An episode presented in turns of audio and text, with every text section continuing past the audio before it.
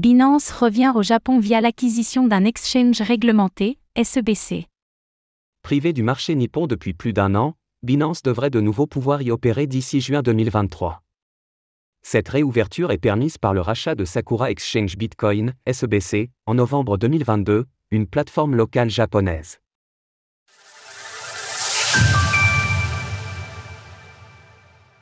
Le retour de Binance au Japon. Binance continue d'étendre son empire et récupère des territoires qu'elle avait perdus. La première plateforme mondiale de crypto-monnaies devrait vraisemblablement pouvoir opérer de nouveau au Japon d'ici le mois de juin 2023.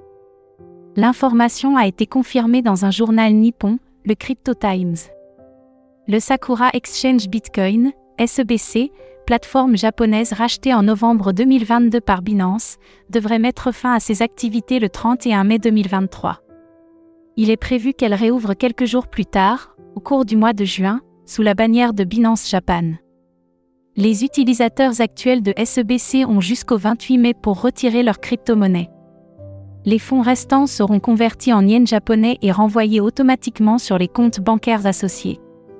Les investisseurs souhaitant poursuivre l'aventure en utilisant Binance Japan devront se conformer à de nouvelles étapes de vérification d'identité et de lutte anti-blanchiment d'argent. Fondé en 2017 à Osaka, Sakira Exchange Bitcoin permet à ses utilisateurs d'acheter, conserver et vendre une dizaine d'actifs numériques contre du yen.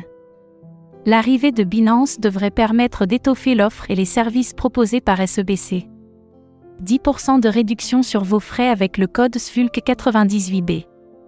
Binance face aux interdictions. Entre 2018 et 2021, l'Agence des services financiers du Japon, FSA, a émis de nombreux avertissements à l'encontre de Binance, reprochant à la plateforme d'opérer sur son territoire sans autorisation. Binance avait finalement été dans l'obligation de cesser ses activités au Japon. Ce n'est d'ailleurs pas la seule fois que le leader des exchanges a été confronté à ce genre de problème.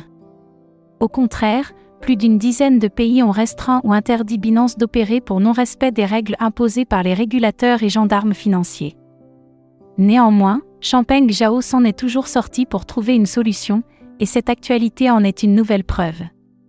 À défaut d'obtenir la licence d'enregistrement dans le pays, Binance optait pour l'acquisition d'une plateforme en place afin d'entrer à nouveau dans le marché.